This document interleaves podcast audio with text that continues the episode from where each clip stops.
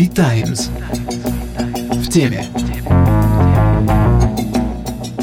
Добрый день. Это «Витаймс в теме», подкаст, который посвящен, наконец, по-настоящему актуальной теме, а именно эпидемии коронавируса. Мы сегодня будем узнавать, каково это лечиться в российской системе здравоохранения от коронавируса, что такое перчатки, нужны ли они, хватает ли их нам для того, чтобы чувствовать себя безопасно. И попробуем поговорить про то, как правильно понимать статистику коронавирусного заболевания, если исходить не из официальных данных, а из того, что граждане оставляют в социальных э, сетях и поисковых машинах. Я Кирилл Харатьян, редактор «Витаймс». Со мной вместе сегодня медицинский обозреватель, здравоохранительный, давайте так скажем, обозреватель Анна Киселева.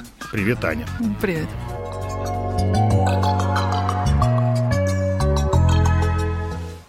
Один из крупнейших мировых производителей перчаток, малазийская компания Top Glove, которая обеспечивает почти четверть мирового спроса, сообщила, что закрывает 20 своих заводов, а остальные сокращают производство до 80%. Ты что, заболели коронавирусом все? Да, все так и есть. Компания предупредила, что цены на ее продукцию вырастут и будут перебои в поставках. Эта новость может затронуть и Россию, потому что по данным таможенной статистики ФТС почти половина ввезенных перчаток в 2020 году именно малазийские перчатки. Если брать хирургические перчатки, то на малазийские перчатки приходится треть. С нами на связи президент Ассоциации разработчиков, изготовителей и поставщиков средств индивидуальной защиты Владимир Котов. Здравствуйте, Владимир. Скажите, пожалуйста, может ли Россия столкнуться с проблемами из-за закрытия малазийских заводов, и кто в первую очередь пострадает? Будут ли это врачи или кто-то еще? Очевидно, да, что если малазийские заводы начнут закрываться, о чем нас предупредил один из крупнейших производителей, мы знаем, что в мире Малайзия и Таиланд совокупно обеспечивают до 60% производства перчаток однократного применения, поэтому если у этих производителей возникают проблемы, то эти проблемы неизбежно скажутся на поставках во всем всем мире, ну, в том числе и в России. Что касается последствий, то также очевидно, что если перчатки будет не хватать, то это будет дефицит, и этот дефицит, он уже наблюдается, он уже наблюдается, опять-таки, во всем мире из-за ажиотажного спроса. То есть, если говорить до ковидное время, и маркетинговые агентства, и сами производители оценивали рынок потребления где-то на уровне 350-360 миллиардов по перчатке однократного применения миллиардов пар в год, то в связи с пандемической историей да,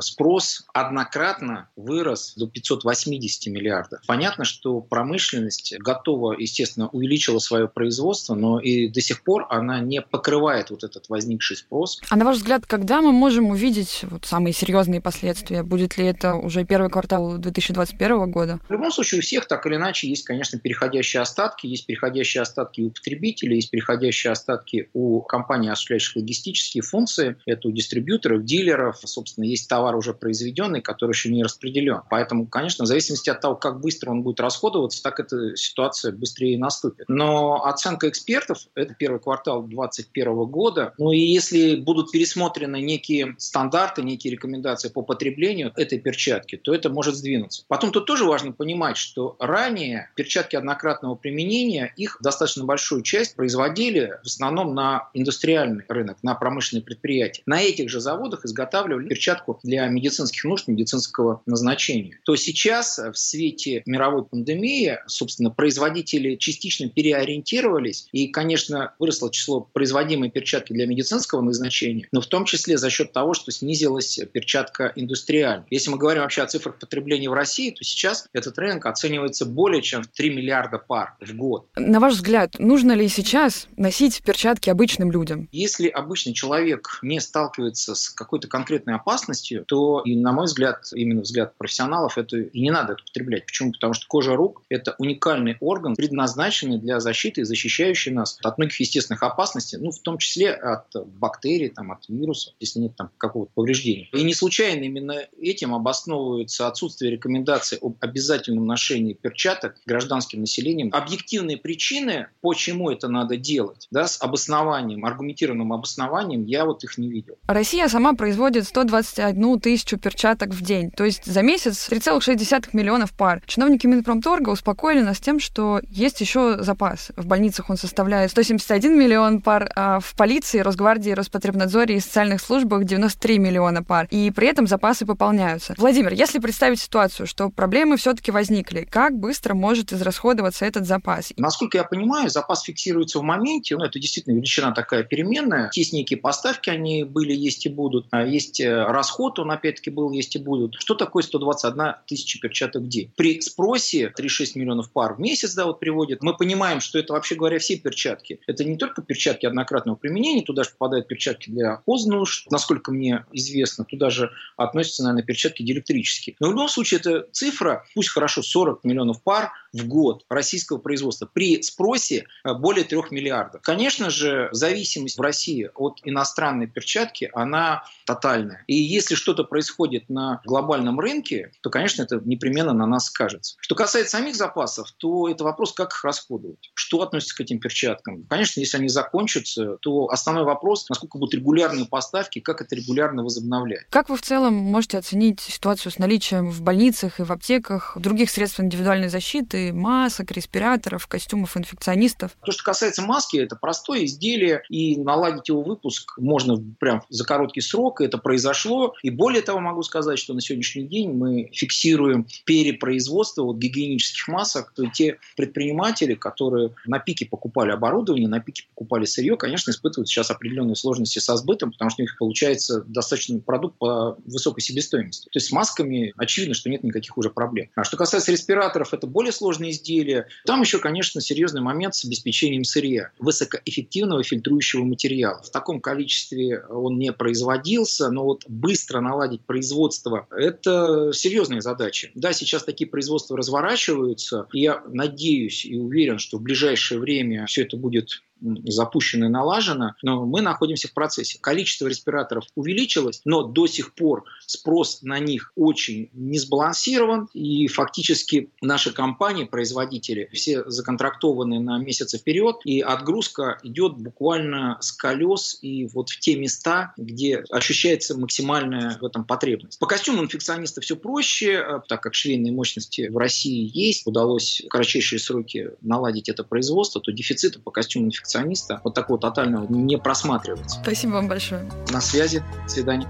Сейчас в России разворачивается по-настоящему ужасная ситуация с лекарствами. Пропадают в основном все лекарства, которые включают методические рекомендации Минздрава по борьбе с коронавирусом, потому что люди, во-первых, болеют, во-вторых, они просто сметают все из-за паники, и в-третьих, у нас была проблема с маркировкой, из-за которой все отгрузки просто встали. Лекарств действительно мало, и мы убедились в этом сами, потому что мы обзвонили, например, 50 одну аптеку и выяснили, что только в двух из них можно найти метилпреднизолон. Узнать о том, как э, на самом деле обстоит ситуация с лекарствами, мы решили у Сергея Шулика, гендиректора маркетингового агентства DSM Group.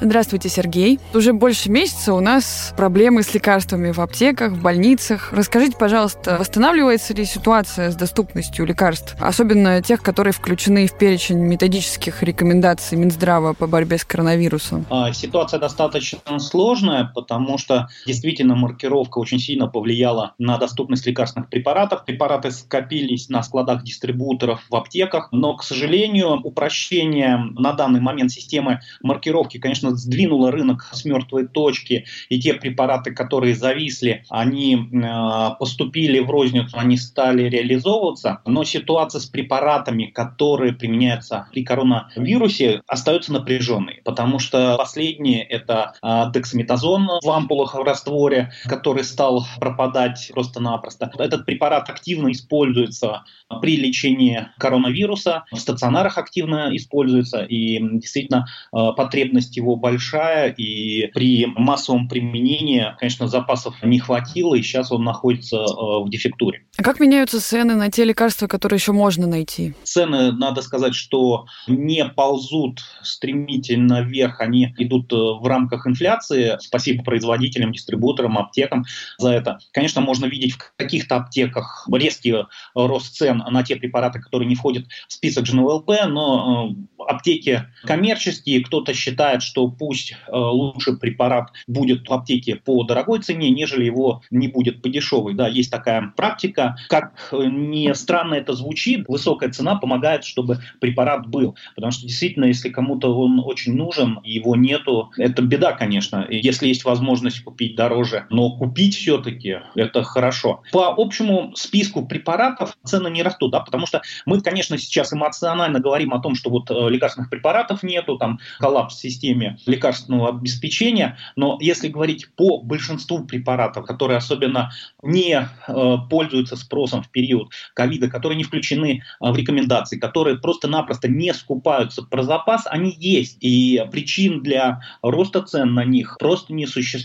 Сергей, я знаю, что вы сами переболели коронавирусом. Расскажите, пожалуйста, как вообще вам оказывалась медицинская помощь? Сложно ли было попасть в больницу? Конечно, я во врачебной среде не чужой человек, поэтому сравнивать мое пребывание в стационаре с пребыванием, наверное, в стационарах там э, в регионах не совсем корректно. В стационаре практически все койки были заполнены, пациенты некоторые ждали выписки других пациентов, чтобы поместили их в палату. При правильном лечении достаточно, я смотрю, быстро выписывают э, после отрицательных тестов на ПЦР, но, к сожалению, видел очень много и молодых ребят, которые находились на аппарате искусственной вентиляции легких, поэтому здесь возраст не является основополагающим, и, к сожалению, течение болезни может привести любого человека в отделение реанимации. Но эта ситуация в Москве, к сожалению, вот из э, сообщений из регионов, такая качественная помощь не всегда доступна жителям регионов. Вы не знаете, может быть, врачи заставляют прививаться нашей новой прививкой? Если говорить о коронавирусных стационарах, то потенциальный контакт с ковидом является противопоказанием для прививки. Конечно же, практически все от э, врачей до медицинского персонала переболели, и у них титры есть, и это опять-таки является противопоказанием.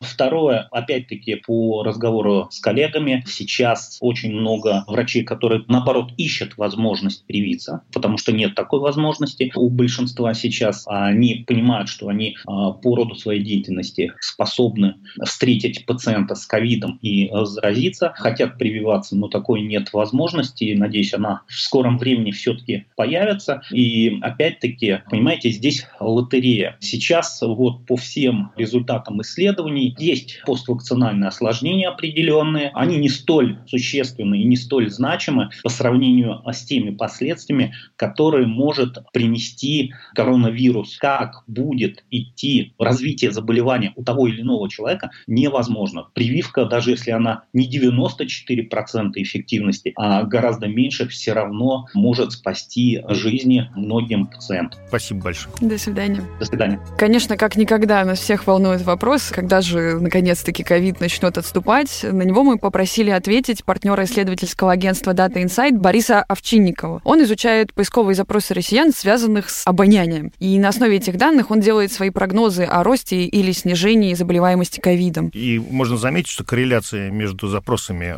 об обонянии и статистикой заболеваемости очень велика. Здравствуйте, Борис. В последних колонках для VTimes вы писали о снижении числа запросов про обоняние в Яндексе. Скажите, пожалуйста, стало ли сейчас понятно, что это? Это новая плата или это горб второй волны? Действительно, на протяжении нескольких недель наблюдалось достаточно заметное сокращение количества запросов. Была надежда, что вторая волна пройдена и ситуация постепенно нормализуется. Но, к сожалению, буквально последние дни, с середины прошлой недели, стало понятно, что это снижение исчерпалось, прекратилось. Вот сейчас действительно, если судить по количеству запросов, мы оказались на таком плато, когда частота запросов про обоняние примерно повторяет значение недельной давности. Это значит, что эпидемия застыла? Ну, на самом деле, э, не совсем правильно говорить, что она застыла, потому что речь идет о цифрах в целом по России. Понятно, что они складываются из разнонаправленных динамик разных регионов и даже разных городов. Но в целом, да, результат примерно один и тот же уже на протяжении 10 дней. В каких регионах про обоняние гуглят сейчас чаще всего? Ну, в первую очередь, надо назвать северо-запад, Псковскую и Новгородскую области. Есть еще достаточно большой набор регионов, разбросанных по всей стране, где ноябрьский пик еще не прошел, но там и нет роста. А вот если говорить про Псковскую и Новгородскую области, там наблюдается достаточно быстрый рост, и при этом уже высокие показатели, высокая частота запросов. И это в совокупности, конечно, вселяет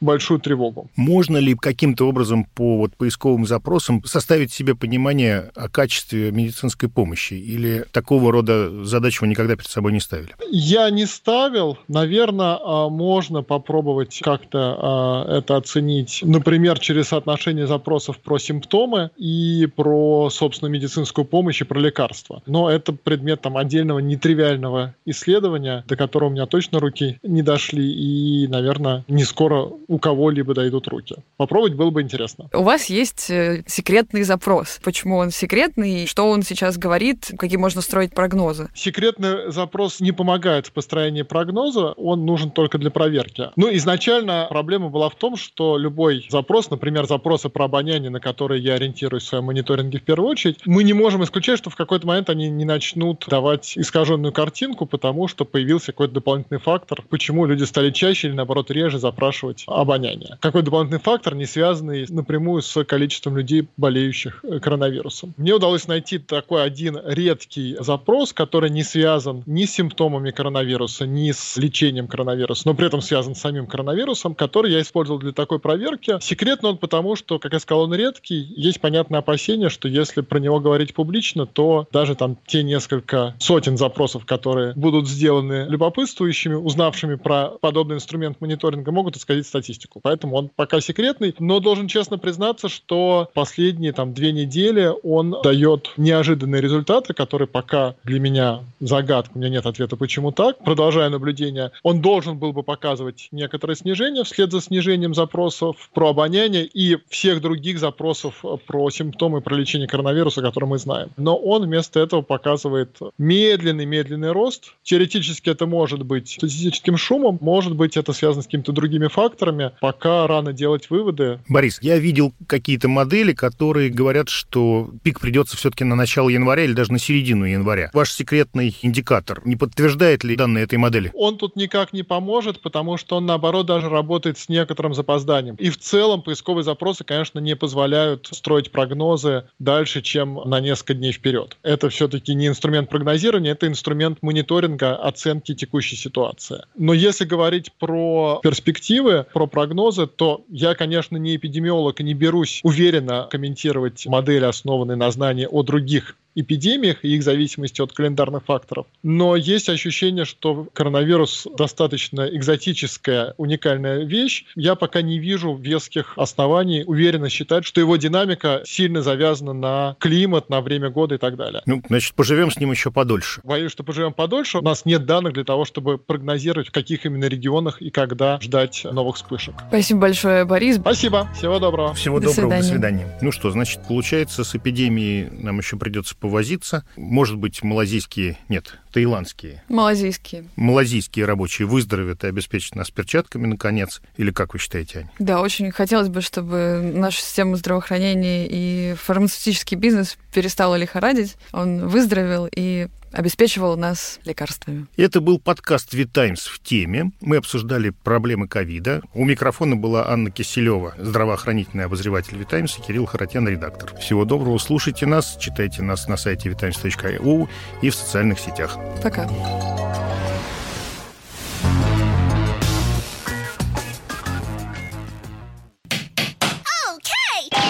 Сделано в CM Records. cmrecords.ru. Любая озвучка.